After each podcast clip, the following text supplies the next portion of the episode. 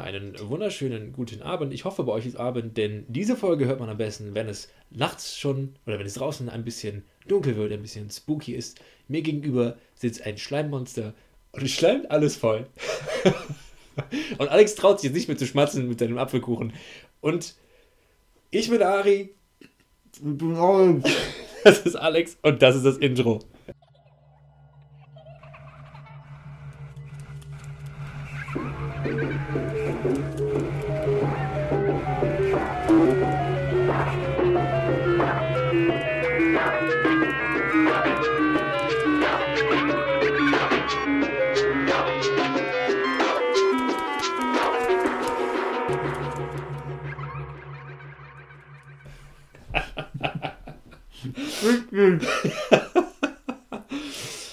Ach ja.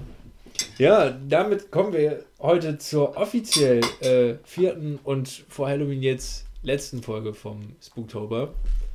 Ähm, Alex muss erstmal den Apfelkuchen irgendwie runterschlucken. Ähm, ich habe mir für heute ein ganz besonderes Thema ausgesucht. Ein bisschen auch, also ich glaube, die ganzen Spooktober-Themen sind eigentlich so ein bisschen Herzensthemen von mir. Äh, ich freue mich auch super, dass bald Halloween ist, auch wenn es halt irgendwie dieses Jahr. Es ist halt irgendwie nicht so ganz Halloween, wie sonst Halloween gewesen wäre. Gehst du jetzt eigentlich ins Kino in Dawn of the Dead oder nicht? Wahrscheinlich nicht. Äh, theoretisch läuft bei uns äh, in der Stadt im Kino der Dawn of the Dead Klassiker aus den 70ern von George R. Romero. Äh, in George der, R. Romero, echt? Ja. Mit Zwischenbuchstaben, so wie bei R. Genau, R. Martin. genau. Ja, ist wieder Witzig. ein bisschen. Witzigerweise ist auch der äh, Entwickler von Doom, hieß auch George Romero oder sowas. Das ist, Stimmt, das habe ich immer, immer durcheinander gebracht. das ist äh, super verwirrend. Ich war anfangs verwirrt, der hat sich ja selber in Doom eingebaut. In, Mhm. Als Easter Egg. Ich war verwirrt, warum die den, den, den Schöpfer des, des Zombie-Genres quasi eingebaut haben. Aber dann habe ich immer gemerkt, so, hm, nee, ähm, das ist ein anderer George Romero.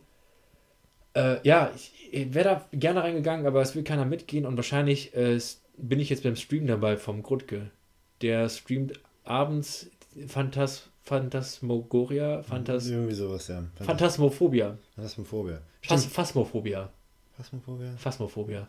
Der, der aktuelle Twitch-Trend da. Mit Geisterjagd Genau. und. Ich habe das auch heute mal bei dem Stream gesehen. Sah ganz cool aus. Einfach wirklich einfach so ein Geisterjäger-Spiel. Mhm. Und halt wirklich durch eine Wohnung läufst und halt vernünftig, äh, realistisch halt, ähm, also, soweit man von Realismus reden kann, äh, aber wirklich äh, Spuren von Geistern auffängst. Also es gibt auch wirklich, die Gegenstände, die man da benutzt, gibt es auch wirklich. Also ähm, diese, ach, wie heißt die denn? Die Geisterbox, ähm, mit der du halt kommunizieren kannst, die äh, gibt halt quasi so White Noise ab. Mhm. Das ist halt so ein Gerausche. Also, Mhm. ja, wie, wie kennt man ja vom, vom Fernseher, wenn der halt ein Störsignal hat, aber dieses, dieses Schnee. Also wir kennen das. Die 2000er Millennials kennen das vielleicht nicht. Genau, ja, ja. Und äh, darüber kannst du wohl auch noch über Radiofrequenzen und so, könntest, könnte man quasi Stimmen aufzeichnen, die man sonst das menschliche Ohr nicht hört. Hm. Habe ich letztens noch gehört im Geistergewisser Podcast, da ging es um die äh, Geisterbox. Ja, ähm, aber so wird da wahrscheinlich mein Halloween aussehen. Ursprünglich war mal eine Halloween-Party geplant. Ja. Äh, Das ist War. natürlich alles, ja. Aber wer weiß, nächstes Jahr ist auch wieder ein Jahr und da gibt es auch wieder ein Halloween. Und genau, äh, wir hatten jetzt im Spooktober schon einmal ein Thema über Horror allgemein äh, in unserer ersten Folge. Dann ein Thema zu einem Horror-Game, zu Silent Hill. Dann haben wir letztens über H.P. Lovecraft geredet, ein Horrorbuchautor. Und jetzt habe ich mir ähm, ein Filmthema rausgesucht. Und zwar gehen wir jetzt quasi an die Anfänge des Horrors zurück. Wie, Alex schmunzelt schon, äh, wie alles damals losging, wie der Horror im Prinzip groß wurde. Quasi die Avengers von vor 100 Jahren. Wir, Das, das Monster Universe. yes, das Monster Universe. Nicht zu wechseln mit dem Monsterverse. Ähm, Oh Gott. Okay. Oder das, äh, man spricht auch einfach nur von den Universal Monstern oder Universal Horror. Weil Äh, es von den Universal Studios produziert wurde, oder was? genau. Das Ach. heißt, wir gehen, wir machen eine kleine Zeitreise zurück in die 1920er Jahre, also genau 100 Jahre vor unserer Zeit. Ähm, 100 Als- Jahre ohne Corona. Ja, als, als äh, genau, als es noch kein Corona gab, ähm, als es noch gerade so den Tonfilm gab, denn da war noch in den 20ern, kam der so langsam vor. Vorher war alles halt so Stummfilm.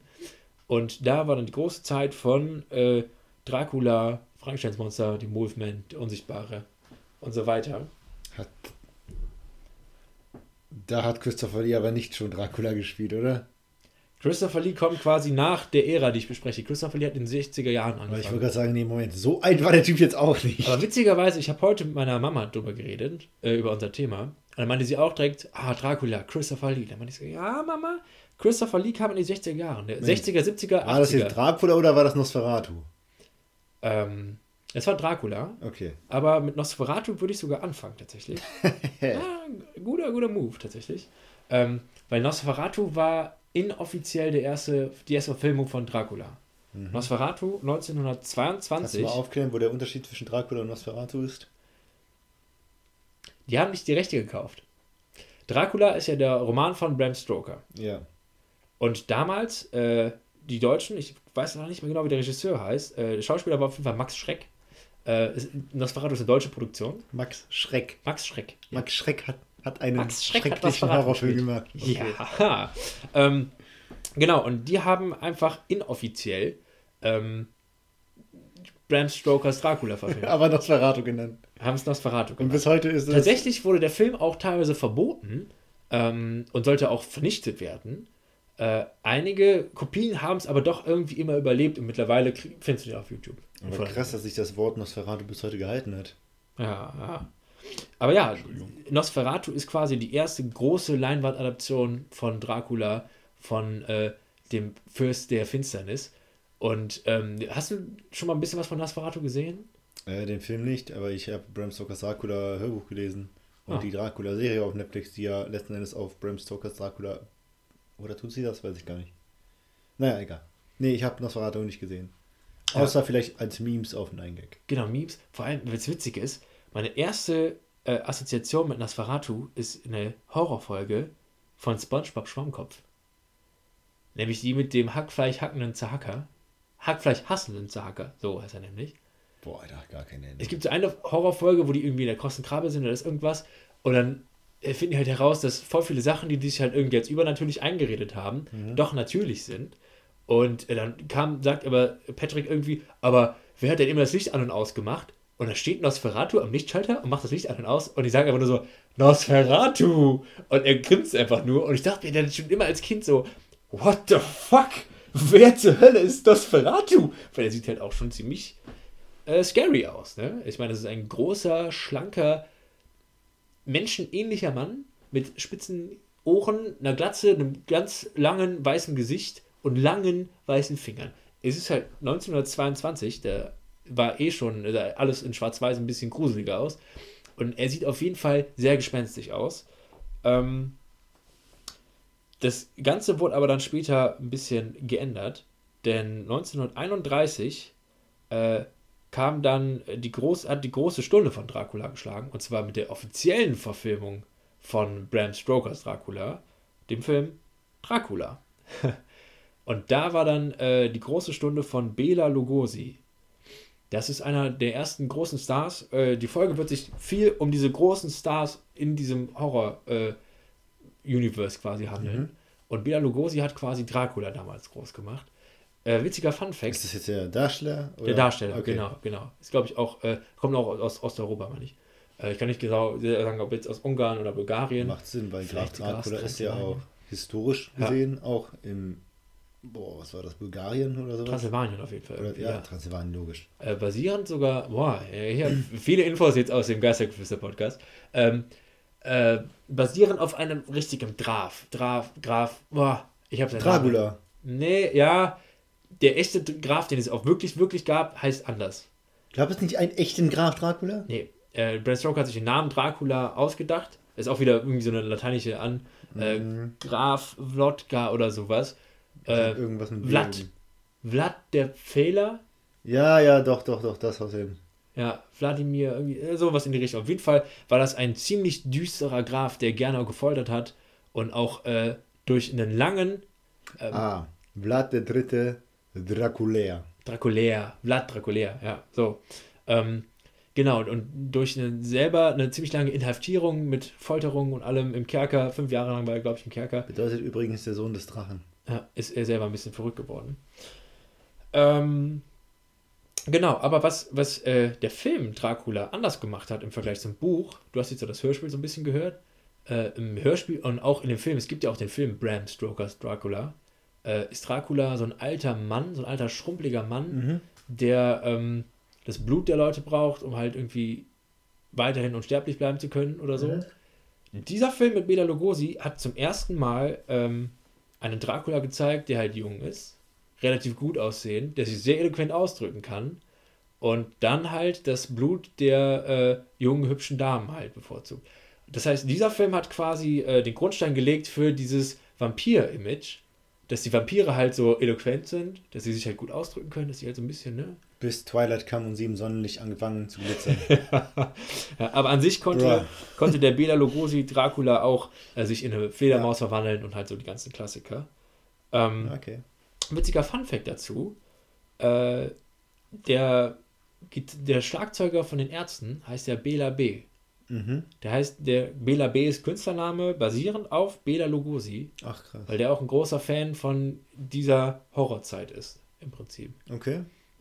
Aber ich würde vielleicht trotzdem noch einen kleinen Schritt zurückgehen, und zwar, äh, wie das Ganze angefangen hat damals. Wir waren ja schon bei 1922 mit Nosferatu, Mhm. äh, aber das Universal Monsterverse, wenn man so will, hat drei Jahre später angefangen, 1925, mit dem Film Das Phantom der Oper. Und zwar ähm, hat da der Hauptdarsteller Lon Chaney, der damals auch bekannt war als der Mann der tausend Gesichter, ähm, hat sich immer einen Spaß daran gemacht, selber seine eigene Maske zu entwerfen und saß auch stundenlang daran und äh, war halt auch dafür bekannt, halt, deswegen auch der Mann der tausend Gesichter, Mhm. halt immer coole Masken zu haben. Und im Phantom der Oper hat er dann halt auch, das ist ja, die Geschichte kennst du wahrscheinlich grob, Absolut gar nicht. Wirklich. gar nicht. Ähm, es geht um einen Opernstar, dessen Gesicht irgendwann deformiert wurde, ich weiß Okay. nicht genau warum, Ja. und deswegen kann er halt nicht mehr auf der großen Bühne auftreten. Aha. Äh, weil er aber so sehr, weil das quasi sein Leben ist, Mhm. versteckt er sich in der Oper. Irgendwo im Untergrund hat er so seine Höhle quasi Mhm. und äh, lebt dann in der Oper, hat dann teilweise eine Maske auf, um sein deformiertes Gesicht Mhm. zu verstecken. Und äh, was dann genau passiert, weiß ich nicht, aber das ist so der grobe Plot. Okay. Und ähm, der Film ist ziemlich in den äh, Kassen eingeschlagen. Und auch äh, Lon Chaney's äh, Performance quasi, der hat auch, ich habe noch ein bisschen dann weiter recherchiert, was er generell noch so gemacht hat. Zwei Jahre vorher, also 1923, hat er den Glöckner von Notre Dame gespielt. Und hat er halt auch, ja, und hat er halt auch seine Maske halt so sehr besonders angepasst. Und das war noch so diese typische alte Zeit, wo du sehr viel, ja, du guckst gerade, sehr kritisch. Kam der. Es gibt einen Disney-Film dazu. Ja, ja, deswegen bin ich gerade irritiert. Basiert der Disney-Film auf dem, auf der Es Geschichte? ist, es ist eine alte Sage. Ja, Ach, ja. das ist eine alte Sage, okay, Ja. weil ich habe. Genau, also quasi Mode und sowas gibt es dann auch schon wieder was länger. habe ich nämlich vor. Ja. Alter, war, war ich da Ja, damals quasi, um quasi Modo spielen zu können, hat der sich einen Draht in die Nase gesteckt, dass sie so nach oben gedreht wird. Und den hat er den ganzen Tag halt drin gehabt, was zu mehrfachem Nasenbluten geführt hat.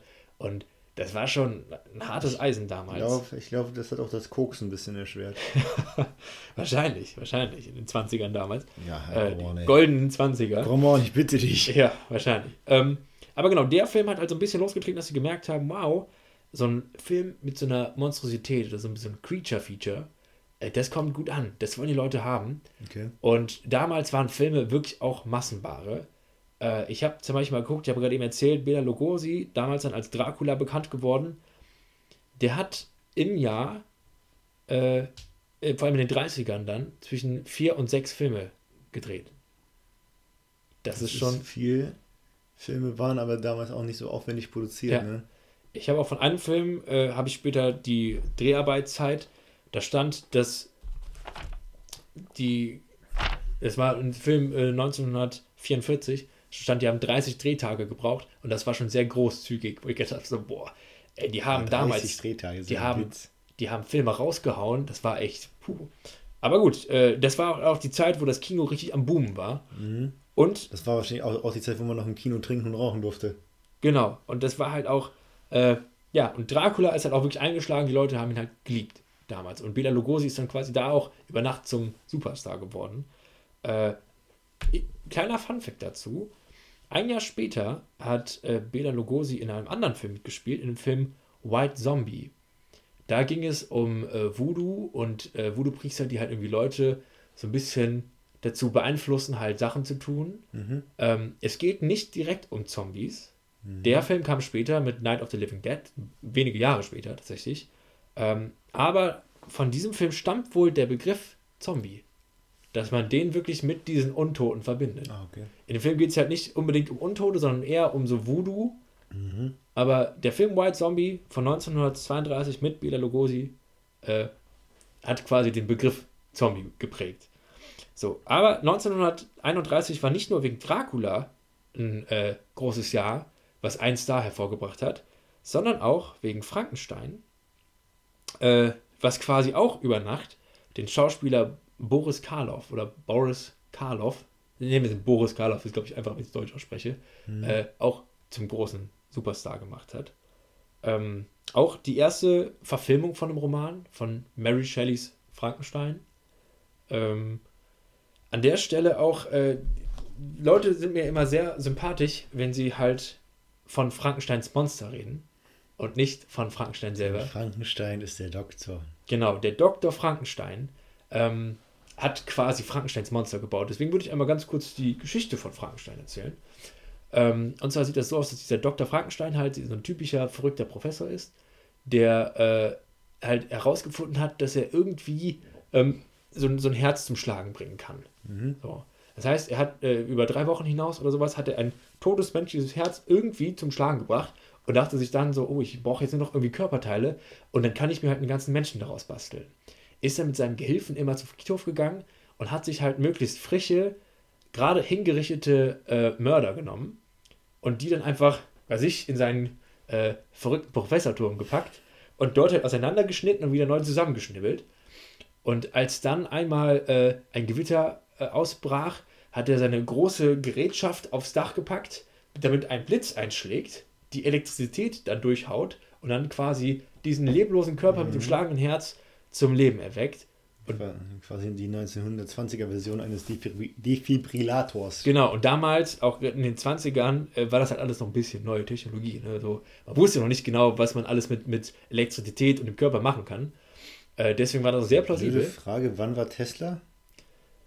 Davor, danach? Er muss ja davor gewesen sein, er hat ja die Glühbirne erfunden. Ohne die gäbe es ja gerade nicht so viel Kino. Aber ich denke mal, nicht so viel davor. Tesla hat doch nicht die Glühbirne erfunden. Tesla hat diese Elektrospule Ah, stimmt. Äh, ach Gott, Newton hat die Glühbirne erfunden. Ne? Richtig. Ja, ich, sorry. Ja, das sind so ein, zwei äh, Wissenschaftler, die ich immer durcheinander bringe. Ähm, stimmt, dann müsste Tesla gar nicht so viel davor sein eigentlich. Äh, jedenfalls hat er dann damit quasi diesen leblosen Körper, sein Monster, also Frankensteins Monster, zum Leben erweckt. Und da gibt es auch eine, eine Filmszene, die man sehr oft hört, wie, er, wie der Professor sich halt so freut und sagt so, It's alive! Das hört man oft immer irgendwo reingeschnitten, äh, weil es halt so eine ikonische Szene ist. Und ähm, ich weiß gar nicht, ach doch, ich, glaube, ich erzähle die ganze Geschichte. Ja. Ich glaube, ich, ich kann ja keinen spoilern. Äh, Also, das ist 100 Jahre alt. Wer sich jetzt Ja. über Spoiler beschwert, der Ja, kann mich ja, ja. Arsch lecken. Ja, ähm, aber eigentlich ist es ja auch relativ tragisch und ich mag die Geschichte von Frankensteins Monster echt gerne. Ähm, dann existiert dieses Monster halt und der äh, Professor Frankenstein weiß selber nicht genau, was er damit anstellen soll. Dann wird das Monster von seinem Gehilfen, seinem Kollegen ein bisschen geärgert und äh, durch mehr oder weniger durch einen Unfall stirbt dann dieser Kollege und dann weiß halt auch Dr. Frankenstein, okay, ich muss das Monster irgendwie loswerden. Ähm, äh, das gerät halt immer mehr dann irgendwie mit anderen Leuten in Konflikten, bricht einmal aus, verfolgt dann den einen oder anderen. Und da gibt es eine relativ schöne Szene, wo Frankensteins Monster an den See kommt und ein kleines Mädchen sitzt da und zeigt dann dem Monster quasi, dass es halt so Blumen nimmt und ins Wasser wirft. Mhm. Und er findet das halt voll toll und will das auch machen, kann das aber nicht so ganz kompensieren, was er machen will und wie er es machen will und nimmt das Mädchen und wirft es ins Wasser. Das Mädchen kann aber nicht schwimmen und er trinkt dann. Und das Dorf, was so oder so wie diese Monster schon so ein bisschen in Aufruhr ist, fischt natürlich das Mädchen raus und ist dann halt außer sich und geht dann halt mit Mistgabeln Mistgabeln und und Fackeln. Fackeln. halt auf Jagd nach äh, dem Monster, was äh, zusammen mit Dr. Frankenstein Ähm, dann kommt es halt, ich glaube, das kennt man auch aus anderen Filmen, es wird oft so ein bisschen äh, nicht parodiert, sondern Hommage. eine Hommage davon gezogen. Dann kommt es zu einem großen Finale in der Windmühle, Ja, ja, Windmühle. Ja, der musste, ich hatte auch gerade genau Ja. dieses Bild vor wo Augen. Frankensteins Monster gegen seinen Erschaffer kämpft, der sich selber auch ein bisschen für Gott hält, weil, ne, er, ja, leben wir schon. Ja. Ähm, und äh, er, Frankenstein, also Dr. Frankenstein, fällt dann selber aus der Windmühle heraus, ist sehr Mhm. schwer verletzt, aber überlebt. Frankensteins Monster versucht auch zu fliehen aus der Windmühle, wird aber unter so einem Balken begraben und die äh, Dorfbewohner zünden dann die Windmühle an. Das letzte, was man halt hört, ist nur noch das Monster, das halt aus der Windmühle halt herausschreit. Ist eigentlich echt eine traurige Geschichte. So ein, so ein Leben, was erschaffen wird, irgendwie keinen Platz in dieser Welt findet und dann halt einfach traurig ähm, ja, dahin sieht. Ähm, witzigerweise auch, dass äh, das kleine Mädchen, was in den Teich geworfen wird, die waren sich damals echt unsicher, als sie es gedreht haben, wie, das, wie die Schauspielerin von kleinen Mädchen auf die Maske von Boris Karloff, der äh, Frankensteins Monster gespielt hat, reagieren wird und haben schon vor die Pläne gemacht, dass sie dann irgendwie mit separaten Limousinen oder sowas zu den Drehort fahren. Dann sind die aber mit den Mädchen hingegangen und es ist intuitiv direkt zu Boris Karloff in kompletter Montur gegangen und hat halt gesagt, so, ja, hallo, äh, ja, cool, können wir zusammenfahren? Und, hat, und er war halt auch anscheinend ein sehr netter Typ und hat sofort gesagt, ja, klar, gerne. Dann sind halt gemeinsam in der Limousine rübergefahren. Ja, aber genau, Boris Karloff wurde auch durch diesen Film im selben Jahr wie Dracula zum Superstar und Universal hat dann damit so zwei echt fette Blockbuster rausgehauen und gemerkt so, holy shit, diese äh, Monsterfilme, die laufen richtig, richtig gut.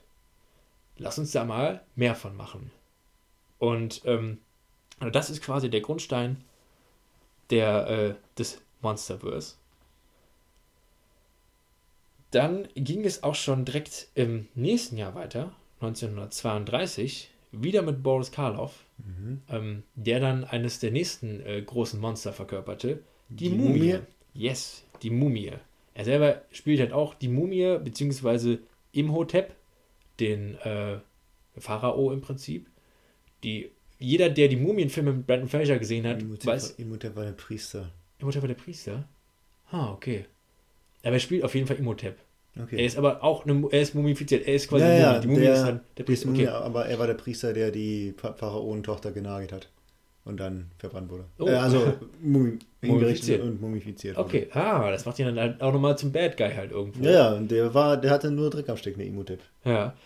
Ja, die Story ist halt auch relativ simpel. Ähm, Mhm. Archäologen finden halt das Grabmal von Imhotep Hm. und äh, finden auch irgendwie äh, Pergament, was sie dann vorlesen und damit dann quasi, wow, den Leichnam von Imhotep wieder zum Leben erwecken. Ähm, der halt noch mumifiziert ist und auch ein bisschen hässlich aussieht, Mhm. aber dann später im, Verlauf wird er, glaube ich, ein bisschen hübscher. Ähm, Boris Karloff selber äh, war auch, ja, ich meine, er hat jetzt äh, äh, Frankensteins Monster gespielt und die Mumie ist ein relativ großer Mann, ein bisschen markantes. Gesicht. Genau, Ja. relativ markantes Gesicht. Ähm, aber jetzt auch nicht hässlich. Also schon einfach ein großer, stämmiger Mann vielleicht auch, ja. Ähm, dann nicht unbedingt stämmig, mit, er hat markantes Gesicht. Fertig. So. Okay. Ähm, und genau. Und dann versucht er, glaube ich, auch noch, dann belegt er quasi die ganzen Archäologen mit einem Fluch, Mhm. ähm, ist wieder am Leben und äh, ich habe mir die Story so ein bisschen durchgelesen, den Film noch nicht gesehen, aber ähm, er entdeckt dann auf jeden Fall irgendwie eine, eine Frau, die er so ein bisschen für die Tochter vom, vom Pharaonen dann halt Mhm. hält und dann passiert halt sowas in die Richtung. Aber er ist quasi als Mumie das Movie-Monster. Mhm. Ähm, da habe ich auch ein, zwei Fun Facts zu, zu dem Film. Und zwar äh, das Plakat zu dem Film. Da war äh, Boris Karloff schon so groß, also durch den Erfolg von Frankenstein und auch ein, zwei Filme, die er vorher gemacht hat, dass sie ganz groß geworben haben mit seinem Namen. Das heißt, da stand so Boris Karloff als die Mumie. und Krass. das Plakat hält noch den Rekord als teuerstes Filmplakat, das bei einer Auktion ersteigert wurde, Mhm. für den Preis von 453.500 Dollar. Ja, ist auch Krass. ein schönes Plakat, aber gut. Es wäre einfach nur noch, ich meine, so, so Auktionen sind einfach nur noch so Big Dick äh, Events, wo du sagen kannst, wow, ich habe so viel Geld, ich gönne mir jetzt das Plakat, anstatt es mir halt neu gedruckt zu holen für 12 Dollar. Aber äh, generell so die ganzen alten klassischen Movie Posters, die haben schon was. Die sind schon, die sind schon echt schön gewesen. Ähm, Äh, einen wichtigen Namen, den man noch dazu sagen müsste, wäre Jack Pierce. Äh, das war ein Maskenbildner. Der hat nämlich auch dann zu der Zeit in Anfang der 30er Jahren angefangen, für die ganzen Movie Monsters äh, die Maske zu machen. Okay. Der hat dann auch die Maske gemacht für äh, Frankensteins Monster. Das heißt also dieses, der hat ja so ein ziemlich markantes Gesicht und hier vorne die Stirn ist bei dem so ein bisschen Und diese gehoben. Schrauben. Die Schrauben, genau, am Hals hat er so Schrauben. Am Hals, echt? Nicht Ja. so. Ich, hier? Äh, ja, am Hals hat er hier links und rechts Schrauben. Echt? Ich dachte, Ja. ich dachte im Schädel. Es gibt ja auch neue Interpretationen, die dann anders sind. Aber der alte mit Boris Karloff hat die am Hals. Und ähm, da gibt es auch Berichte, die sagen, dass das war halt größtenteils aus Gummi, Hm. dass diese Gummimaske so eng anlag, dass wenn die mehrere Stunden gedreht haben, der Schauspieler seinen Kopf wackeln konnte und dass das Wasser gehört. Der ganze Schweiß quasi, der so in der Maske gesammelt wurde. Ja, Ja, ekelhaft. Und Genau. unhygienisch. Und ekelhaft. Ja. Und ähm, der einzige Film, also der hat auch bei Dracula die Maske gemacht. Äh, Bela Lugosi hat sich aber geweigert, äh, die Maske von ähm, Jack Pierce anzunehmen, weil er seine Maske selber machen wollte. Da merkst du dann schon so die leichten Star-Allüren. Ja, gut. Äh, und die Maske für die Mumie bei Boris Karloff, die hat einfach sechs Stunden gedauert ähm, zum Auftragen. Ah nee, das war später bei. Ah, oh, da habe ich was vorweggenommen. Uh, sorry, da kommen wir gleich zu. Weil ich glaube, die Maske bei der Mumie war jetzt auch nicht super aufwendig. Äh, aber genau, so viel zur Mumie. Und dann kam auch schon ein Jahr später das äh, vierte Movie-Monster dazu. Der Unsichtbare. Ach, Ja. Viel mehr brauche ich eigentlich nicht dazu sagen. Ich meine, es ist einfach nur ein, ein Wissenschaftler, der quasi unsichtbar wird. okay. Das heißt, das haben die halt damals einfach irgendwie gelöst, indem die halt entweder ein, äh, den, den Kopf halt komplett verbunden haben, dass man sagt, so jetzt hat er gerade seinen Kopf verbunden mit einer Sonnenbrille drauf, Mhm. oder halt, dass er äh, quasi den Kopf nicht verbunden hat. Das heißt, der Kopf war unsichtbar und man hat nur eine Zigarette in der Luft gesehen. ja, schon smarte Sachen und da hat man dann vor allem einen Synchronsprecher genommen, um halt so die Stimme Mhm. halt wirklich Logisch. markant zu haben. Genau. Das heißt, wir haben jetzt schon vier Monster, äh, die ihr ihre großes Screen-Debüt gefeiert haben. Äh, Dracula, Frankensteins Monster, die Mumie und der Unsichtbare. Und dann wurde die quasi diese Monster-Ära größtenteils komplett gemacht, 1941 mit The Wolfman. Also Ah. im Prinzip halt ganz normal ein Werwolf. Ja. Ähm, witzigerweise gespielt von Lon Chaney Jr. Was ist daran witzig? Ähm, das ist der Sohn von dem, der damals Phantom der Oper gespielt hat. Ah. Der, der sich den Draht in die Nase gesteckt Ja, hat, ja. um äh, den, äh, hier, den Glöckner von Notre Dame zu spielen. Genau, Lon Chaney, Jun- oh Gott, Lon Chaney Jr., halt sein Sohn, auch dann großer Schauspieler, der auch großer Fan davon war, sich halt zu verkleiden und Masken anzuziehen, der hat dann den Wolfman verkörpert. Und da war das nämlich so, dass das Anziehen der Maske sechs Stunden gedauert hat und das Abtragen der Maske drei Stunden. Also ja- neun Stunden am Tag. Holy Ja, shit. neun Stunden am Tag nur für die Maske. Und er hatte keine Switch. Der hatte keine Switch. Aber ähm, der hat es auf jeden Fall ziemlich ernst genommen. Und ähm, ja, der hat auch tatsächlich viele typische Werwolf-Tropes eingeführt, dieser Film. Ähm, Also die ganze Vollmondgeschichte. witzigerweise alles bis auf die Vollmondgeschichte. Okay, was Denn äh, er wird nicht zum Werwolf, wenn der Vollmond erscheint, sondern wenn die Wolfsblume blüht. Ja, interessant. Ich denke mal, es ist ein ähnlicher Zyklus, Ja. würde ich mal behaupten. Aber es ist halt sonst auch alles ähnlich. Wenn er zum, Wer zum Wolf wird, ist er halt relativ willenlos, ist eine, eine Bestie. Ver, ver, vergisst ihr, was er tut? Das weiß ich nicht genau. Aber äh, was auch eingeführt wurde, ist, dass ähm, er mit einem Biss andere infizieren kann. Ja, ja, ja, ja. Und die dann halt auch zum Werwolf werden. Die Lykantrophie. Genau. Dass ähm, äh, man ihn mit Silber bekämpfen kann. Ja. Und äh, was wohl auch ein Werwolf-Trope ist, der mir selber noch unbekannt war, dass er selber ein Pentagramm in den Händen seiner Opfer sieht oder so. Und dass du damit dann quasi ein bisschen gebrandmarkt wirst als das nächste Opfer vom Werwolf. What the fuck, das habe ich noch nie gehört. Das habe ich auch noch nie gehört. Und das scheint wohl auch, ähm, äh, ja, es scheint wohl auch Connections zu haben zur ja, Nazi-Zeit. Äh, damals, wo die Nazis halt quasi die Juden mit dem Judenstern gebrandmarkt Mhm. haben. Ich meine, 1941, das war auch heißt das Ding damals. nicht Davidstern? Ich, was habe ich gesagt? Judenstern. Oh, okay. Wow, sorry. Watch your language. Ähm, genau, mit dem Davidstern. So. Ähm, gut, war halt 1941. Da war das Thema äh, Krieg schon ziemlich Präsent. ongoing halt. Ja. Ähm, genau. Auch da ein witziger Fun Fact. Ähm, es sollte in dem Film The Wolfman eine Szene geben, in der ähm, Lon Chaney als Wolfman oder Lon Chaney Jr. als Wolfman gegen einen Bären kämpft. Wie hat man das damals gemacht? Richtig, du holst dir halt einfach einen Bären und lässt die beiden gegeneinander kämpfen. Was kann da schiefgehen? Was kann da schiefgehen? Folgendes: Der Bär bricht halt einfach aus Wow. und verfolgt die, die Hauptdarstellerin, Evelyn Ankers, also die, die Frau auf dem, im, im Streifen quasi, äh, über das ganze Filmset, bis sie sich in der Tonkabine einsperrt und der Bär halt nicht mehr reinkommt.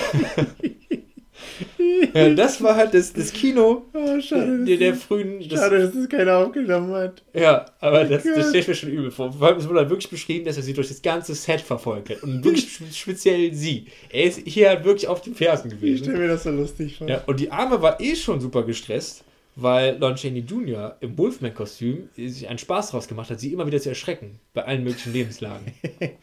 Ganz Ja. ehrlich, hätte ich auch gemacht. Ja. So. Ja, aber das Sobald heißt. man ein Kostüm trägt, wird man zum Kleinkind. Ja. So, aber dann hatten wir halt unsere ähm, fünf Movie-Monster und die waren halt auch super beliebt. Es war halt wirklich, muss man sich da vor, vorstellen, wie damals wie die Avengers. Mhm. Und du weißt ja, wie es mit den Avengers weiterging.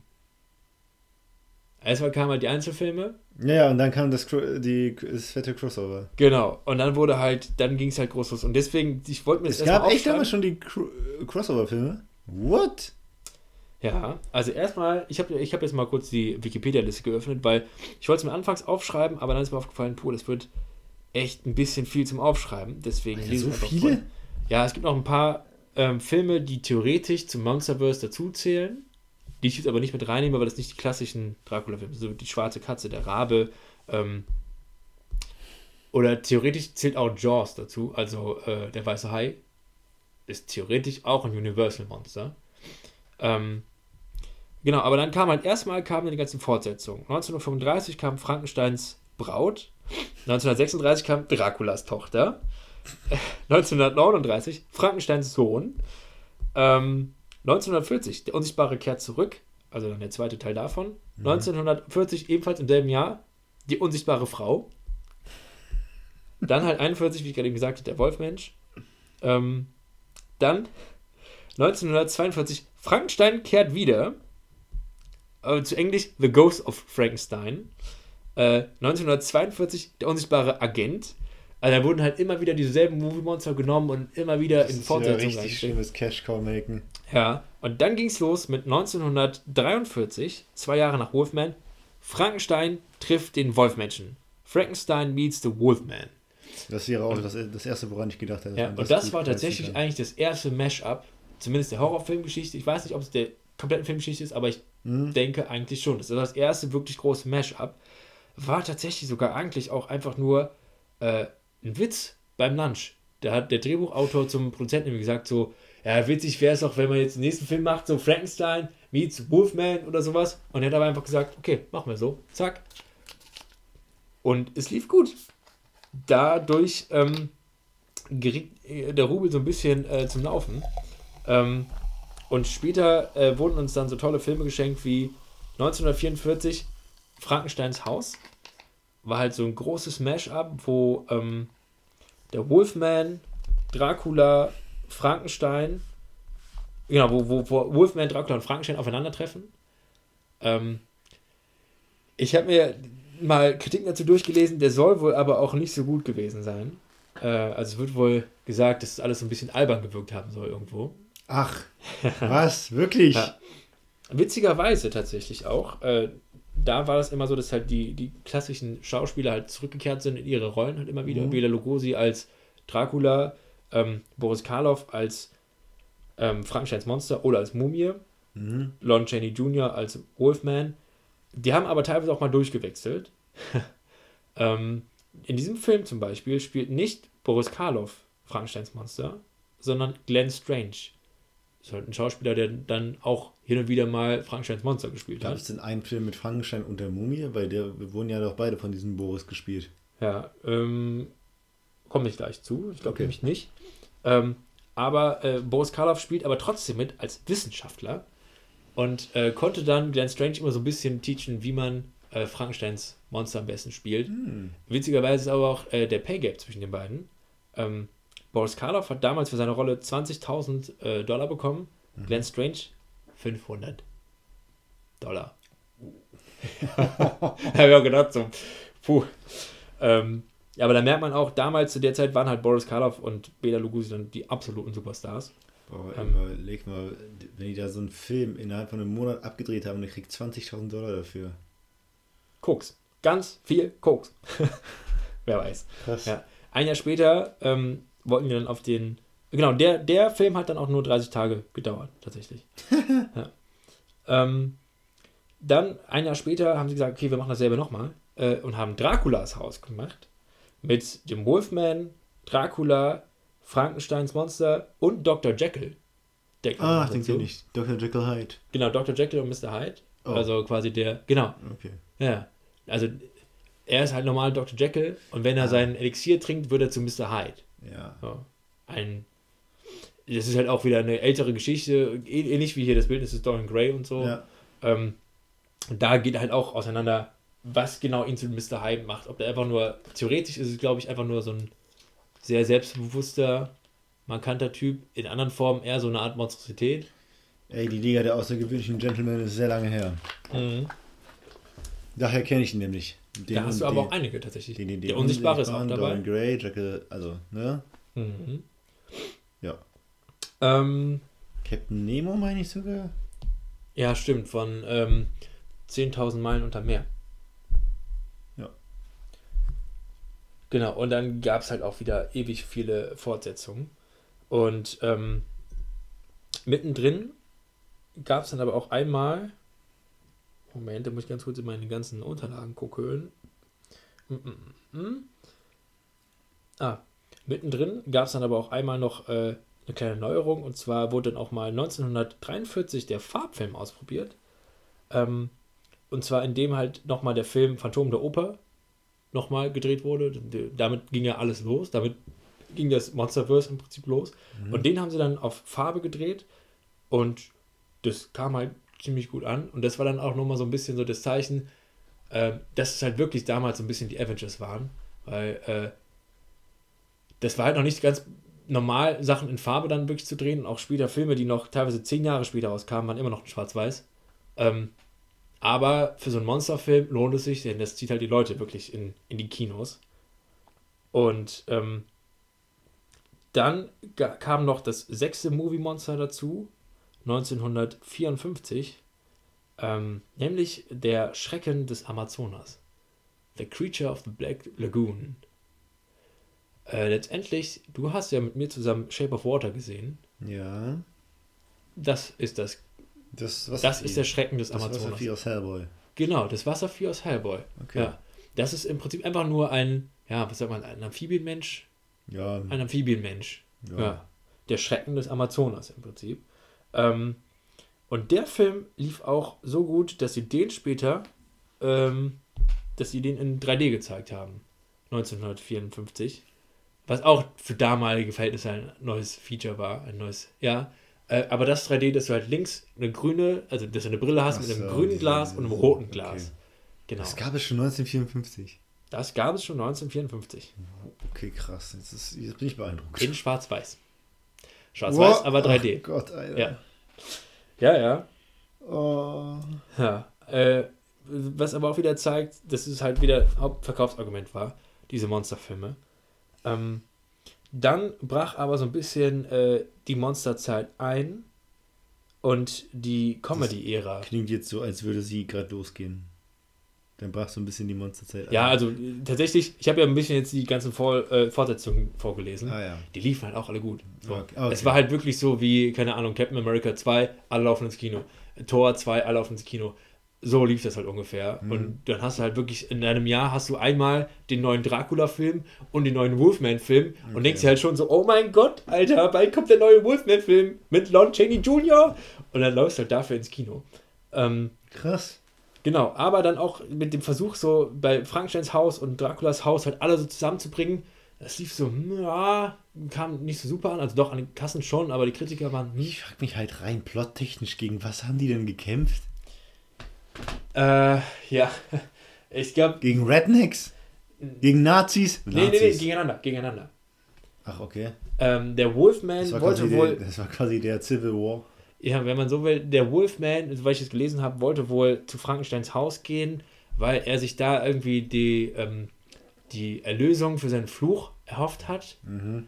Äh, und trifft dann aber irgendwie auf Frankensteins Monster und die kämpfen und fragt mich nicht, wie Dracula dazu kommt, aber, aber irgendwie haben die dann gegeneinander gekämpft. Okay. Ähm, aber dann kam die Comedy-Ära mit Abbott und Costello. Und das war so ein Comedy-Duo, halt Okay. ähnlich wie äh, hier Lawrence und ähm, Hardy, also wie Dick und Doof. Ah. Das waren nicht Dick und Doof, aber es war so ein ähnliches Comedy-Duo halt, ne? Mhm. Abbott und Costello. Und die haben dann ein Mashup gemacht mit Frankenstein. Abbott und Costello treffen Frankenstein. Oh Gott, das klingt, das klingt so furchtbar wie das Star Wars Weihnachtsspecial. Ja, ja, also ich habe Sachen gelesen, das ist doch anscheinend, äh, die sind sehr respektvoll mit den Monstern umgegangen. Ah, okay. Und es waren auch wie- wieder alles in Originalbesetzung, also Bela Lugosi als Dracula, äh, Boris Karloff hat gesagt, nein, sowas heißt nicht mit mir machen. Deswegen hat wieder ähm, Glenn Strange äh, Frankensteins Monster übernommen, aber auch Lon Chaney Jr. ist als Wolfman aufgetreten. Er hat aber auch gesagt, ich finde das scheiße, aber nur ich kann den Wolfman machen. ja, Filmstars in, den, Filmstars in der Zeit waren, glaube ich, sehr, sehr, sehr kompliziert. Ja, ich glaube, die sind heute auch noch kompliziert. Ja. Also, also ich habe von den Dreharbeiten ziemlich viele coole Sachen gelesen. Die wurden wohl auch zwischenzeitlich gab es äh, zwischen den, also in Drehpausen gab es äh, Stand-up-Comedians, die dann quasi die Stimmung aufrecht gehalten haben und so. Und irgendwas stand da von Rutschen. Ich habe es nicht ganz verstanden, wo die Rutschen gab, aber es gab wohl Rutschen beim Dreh. Ähm, also soll wohl ganz cool gewesen sein. Das war eine Koksrutsche. Aber einmal, einmal eine Line nach unten ziehen. Whee! Aber trotzdem, wenn du dann, es wird sich halt doch irgendwie lustig gemacht über diese äh, großen Monster. Und wenn du die halt schon so lange aufgebaut hast und das, kannst du dich halt vielleicht auch nicht mal ganz ernst nehmen. Und gerade wenn es auch die Originalschauspieler sind, wenn es Bela Lugosi und alles ist, dann, hm. Und es war nicht der einzige Film, es gab halt mehrere Filme. Es gab noch Abbott und Costello als Mumienräuber. Ähm, und es gab auch noch eins, wo die auf jeden Fall auf äh, den Wolfman nochmal irgendwie gesondert treffen. Dann gab es Abbott und Costello gegen Boris Karloff oder so. Meets the Killer heißt es einfach nur. Ähm, ja, auf Sherlock Holmes Spuren heißt auf Englisch äh, Abbott und Costello Meet the Invisible Man. Abbott und Costello Meet Dr. Jekyll and Mr. Hyde. Also, das wurde dann so ein bisschen äh, auch ausgeschlachtet. Und damit war dann aber auch so die Glaubhaftigkeit der, ähm, der Figuren halt so ein bisschen Ja, klar, dahin, logisch. Die eh schon so ein bisschen dann am, am, am Downfall waren. Ist ja auch eh so das, das unpassendste Crossover eigentlich. Monster, die dir Angst einjagen sollen, Ja. mit Comedy. Hap, hap, äh, herzlichen Glückwunsch, du hast Scary Movie.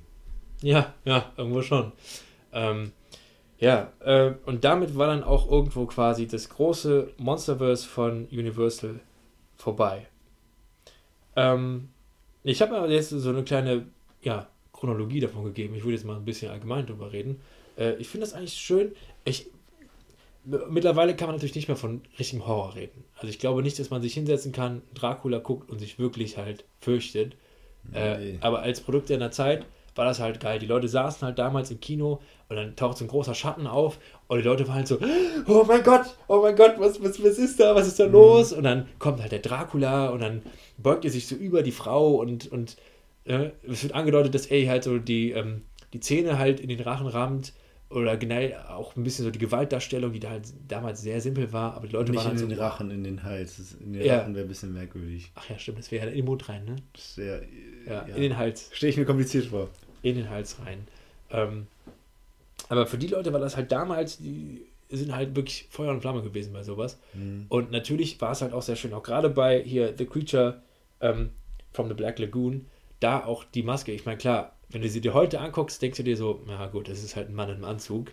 Ähm, aber für damalige Verhältnisse, das war schon geil. Die Leute sind halt wirklich ausgeflippt. Das dann noch in 3D. Ja. Äh, ich finde es aber schön und man merkt halt schon, was das für Wellen geschlagen hat, Mhm. äh, weil du vieles davon, du hast ja auch mehrmals gesagt, so ja, hier, wie äh, Liga der ähm, Außergewöhnlichen Gentleman. oder Hellboy, klar, Van Helsing. von Helsing, ähm, die ganzen äh, Movie-Monster, die damals etabliert worden sind, ich meine generell Werwölfe, ohne den Wolfman, ohne Lon Chaney als Wolfman, hätten wir Werwölfe, wie wir sie heute kennen, wahrscheinlich nie so in unseren Medien gehabt.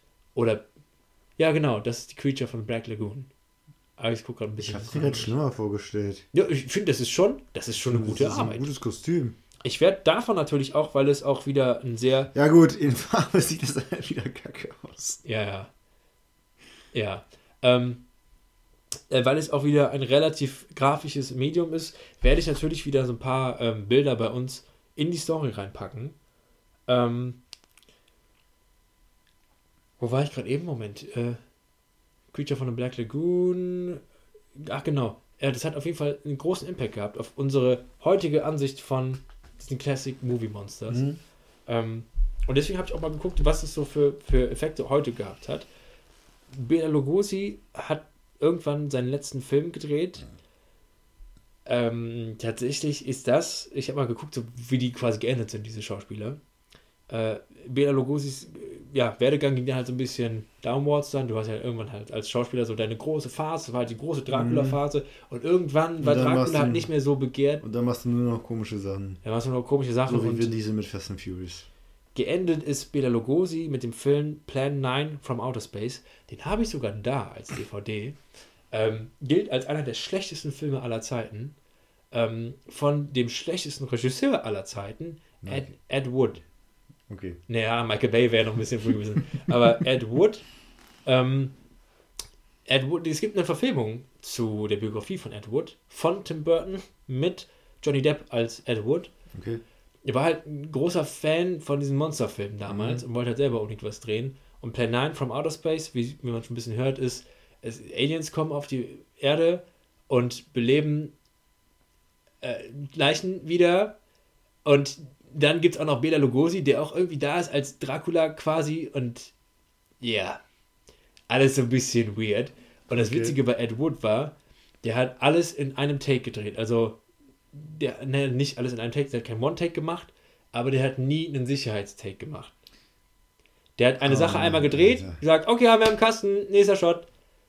Und das Oh siehst du auch. Alter. Es gibt ganz grobe Filmfehler.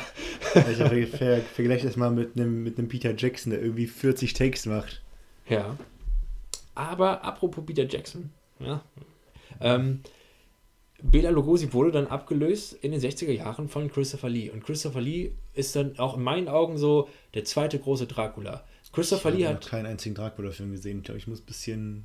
Ja, da gibt es einige. Aber äh, Christopher Lee natürlich auch aufgewachsen quasi mit Bela Lugosi als Dracula, ist auch in seine Fußstapfen getreten und ich würde auch behaupten, ist auch in gute Fußstapfen getreten. Mhm. Also der hat das wirklich gut gemacht und ist ja, das hat ihn ja dann auch wieder ein bisschen an die Spitze katapultiert als Number One Bösewicht von Hollywood.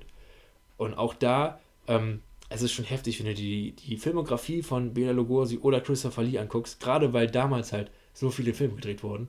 Wenn du halt sechs Filme pro Jahr drehst, Alter, pro. Alle zwei Monate einen Film, Alter.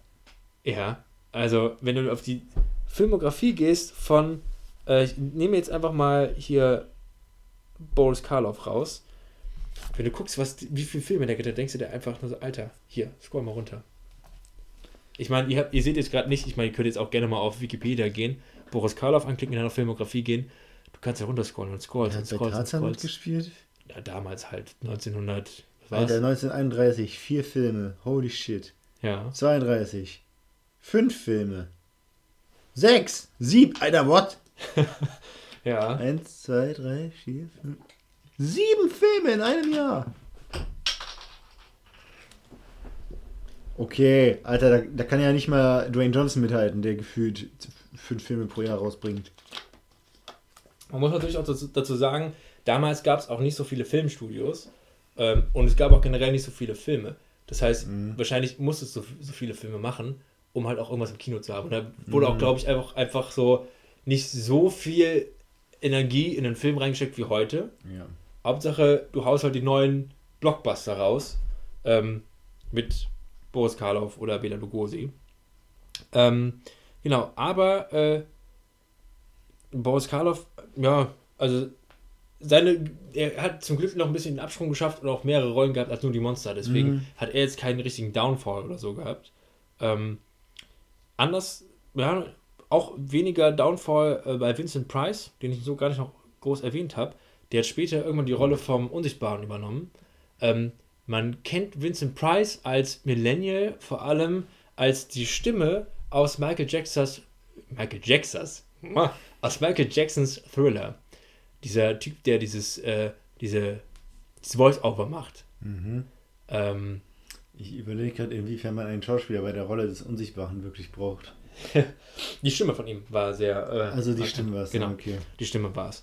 Ähm, seine letzte Rolle, die letzte Rolle von Vincent Price, ähm, war in Edward mit den Scherenhänden von Tim Burton. Habe ich Da hatte eben ein netter Film auf jeden Fall. Da hat er ihm nämlich auch noch eine, eine schöne, schöne letzte Rolle gegeben. Muss Sweeney Todd und Edward mit den Scherenhänden beide noch nachholen. Sweetie Todd auf jeden Fall auch sehr, sehr, ich sehr glaube, die sind auch beide auf Disney Plus, kann ich mir irgendwann mal geben. Ähm, äh, es gab noch ein, zwei wichtige Monster, die ich jetzt nicht genannt habe, weil die eher so in Filmen mitgespielt haben. Mhm. Oder wichtige Figuren. Halt, klar, Dr. Jekyll und Mr. Hyde hat man schon drin gehabt. Ja. Und auf jeden Fall Van Helsing selber noch. Die Figur war halt gerade in Kombination mit Dracula, kam die sehr oft vor. Ja. Ähm, auch sehr wichtig, auch eigentlich ein wichtiger Schauspieler, den ich aber jetzt nicht mit reingenommen habe, weil ich glaube, die vier, die ich jetzt genannt habe, die werden schon reichen. Ähm, aber Van Helsing wurde dann ja auch immer mal gerebootet mit, Hugh Jackman. Genau, und, Und da. viele Leute sagen, viele Filmexperten sagen, dass der Film total schrecklich ist. Ich habe ihn aber als unfassbar positiv in Erinnerung. Gut, ich, war, waren- waren ich jung. war sehr jung. Ja, Aber ich Ähm, fand ihn damals geil. Ich hatte Dracula, ich hatte Werwölfe, ich hatte Harpien. Du hattest Dracula, du hattest Frankensteins Monster, Ja. du hattest Dr. Jekyll und Mr. Hyde und Van Helsing selber. Diese vier sind halt Fand wieder aufgetaucht. Ja. Deswegen kann ich das nicht so ganz nachvollziehen. Tatsächlich ist der Film Van Helsing sogar von demselben Mann gemacht worden, der den Film Die Mumie gemacht hat mit Brandon Fraser. Ach, hat er versucht, das Franchise wieder zu beleben. Das war der erste Versuch, dass äh, Universal Movie Die Monsters, Filme liebe ich bis heute. die sind halt auch wirklich gut. Oder eins und zwei, Ja. sag ich so. Die sind natürlich nicht mehr ganz so wie das Original, also nicht mal Mhm. so ganz ein Horrorfilm, aber es hat funktioniert.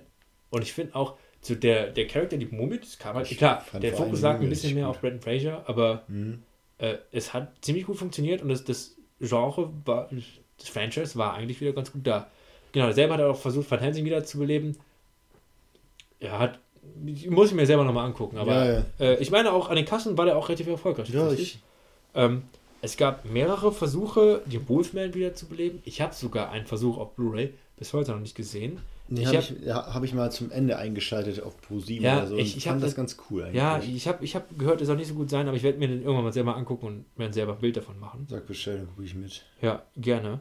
Ähm, und tatsächlich ist, gab es auch vor drei Jahren den Versuch, äh, Ja. wirklich offiziell Das Monsterverse zu machen. das Monsterverse wieder Die zu. Mumie und Tom Cruise in der Hauptrolle. Ich habe den Film sogar gesehen, weil meine Mama großer Mumien-Fan ist. Ja, 2017 war Ja, erzähl mal ein bisschen. weil Ich habe die nämlich nicht gesehen und ich kann mich an kaum was erinnern. Es war erstens schon mal verwirrend, dass Imhotep plötzlich eine Frau war. Es ist also auch gar nicht mehr schlimm. Es ist nicht schlimm. Und ungelungen, ich weiß einfach nichts mehr. Äh, ist, ich, ich weiß echt gar nichts mehr. Ich Der weiß Film- aber noch, dass der Plan war, in das Monsterverse sollten halt die Mumie rein. Ich meine Frankensteins Monster. Und Dorian Gray, gespielt von Johnny Depp, was ich ganz geil gefunden hätte. Ja, ähm, ich meine auch, da sp- hat nicht auch Russell Crowe mitgespielt? Boah. Ich meine, was hat er gerade eben nochmal gesagt? Wer, als da, wer war dabei? Also an, an, an Movie-Monstern oder Figuren? Frankenstein. Frankenstein. ne? Die Mumie. Weil ich glaube nämlich, Gray. Russell Crowe hat Frankenstein, also Professor Frankenstein, ne? Ja, ja. Genau, ich glaube nämlich, Russell Crowe hat Professor Frankenstein gespielt. Irgendwie sowas. Oder sollte spielen, weil die Pläne sind ja, nachdem die Mumie gefloppt ist. Genau. Weil es halt echt schade war. Was eigentlich krass ist, weil die meisten Filme mit Tom Cruise bringen eine scheiß viel, scheiße viel Kohle ein. Wurde mal irgendwie. Eigentlich auch selber Ruf. Gedanke für die Filme früher, ne? Hätte es draufschreiben können, Tom Cruise in die Mumie. Äh, wäre es ein, ein Movie-Poster aus den 20er Mhm. Jahren gewesen.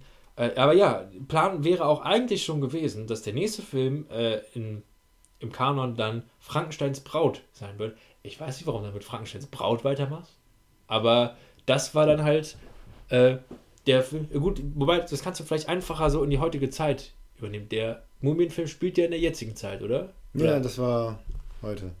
Dass du dann halt vielleicht sagst, dass Frankenstein, sprich in dem Fall dann ja anscheinend Russell Crowe, seine Frau verloren hat oder verliert, vielleicht sogar im Mumienfilm, und dann halt versucht, sie wiederzubeleben und dann halt Frankensteins Braut erzeugt.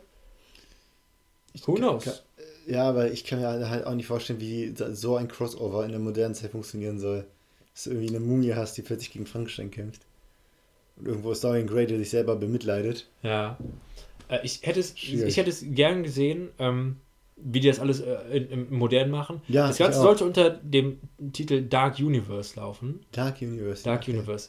Aber weil äh, Mumie ziemlich gefloppt ist, ähm, wurde auch Frankensteins Braut sofort eingestampft und man hat sich dazu entschieden, lieber einzelne Filme zu machen, die ja. losgelöst sind, als ein zusammenhängendes Universum. Ja. Und hat dann den Unsichtbaren gemacht.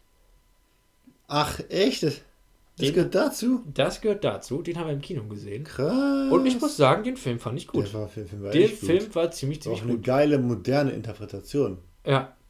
Deswegen denke ich auch noch, da ist auf jeden Fall noch Luft nach oben. Ich glaube, der Unsichtbare ist halt relativ dankbar. Wobei man auch dazu sagen muss, es ist, gehört nicht offiziell ähm, zu dem Dark Universe, mhm. aber Shape of Water von ähm, Guillermo del Toro ist eine perfekte Neuinterpretation vom Schrecken aus dem Amazonas. Weil du hast halt wirklich dieses Movie-Monster und eigentlich ist ja, wenn du so sagst, so, boah, dann hast du so ein Monster in dem Film, wie willst du das machen? Der Film schafft das.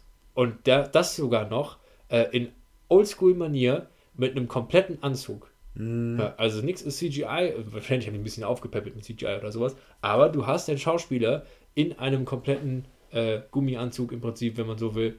Ja. Ähm, also ganz alte Schule. Film war auch echt schön anzusehen. Ja. Deswegen habe ich das Gefühl, da kannst du noch was rausholen, aber sonst ist halt auch sehr viel einfach nur Nostalgie, die gute alte Zeit. Da gab es natürlich auch noch danach ein paar aber, Serien. Aber die Neuverfilmung von Dracula war jetzt nicht Teil des Universums mit dem Schauspieler von Bart aus äh, dem Hobbit. Evan, Evan, Evan Bourne oder so. Ich glaube nicht. Theoretisch ist ja auch immer noch eine, ähm, eine äh, Buch, ein Buch, was ja, du quasi immer wieder verfilmen kannst. Aber genau, also offiziell zum Dark Universe zählen wirklich nur die Mumie und jetzt halt der Unsichtbare. Das sind die beiden einzigen Filme, die offiziell zu diesem neuen Reboot dazugehören. Okay. Ja. Ja, aber sonst gab es halt danach, nach der großen alten Zeit, eigentlich nur noch so ein paar Filme, die so dieses ähm, Monsterhafte so ein bisschen beibehalten haben. Vor allem ähm, die äh, Serie meine ich. Vor allem halt die Adams Family und die mhm. Monsters, also Monsters mit U geschrieben, die ironischerweise gleichzeitig rauskamen. die haben quasi konkurriert. Adams Family hat sich durchgesetzt. Monsters ist nach einem Jahr äh, abgesetzt worden. Mhm. Ähm, aber da habe ich ja letztes Jahr, äh, letztes Jahr, letztes Mal in der Folge, glaube ich, grob erklärt, worum es bei der Adams Family geht. Ja. Und Monsters ist halt auch ähnlich. Der Vater ist halt ähm, so ein typisch dörpiger Frankensteins Monster. Mhm. In derselben, äh, in derselben Maske, die auch für die Filme benutzt wurde. Ach. Die haben wir quasi einfach wiederverwenden können. Ja. Und äh, der Sohn ist irgendwie so ein kleiner Wolfman und die Mutter ist sowas wie naja, sie hat halt schwarze Haare, die, so eine Tumpfrisur und so einen weißen Streifen drin. Also so eine typische Monsterfamilie. Okay. Ah ja, das Intro ist ziemlich cool. Ich habe auch mal ein, zwei Folgen gestern Nacht noch so kurz reingeguckt.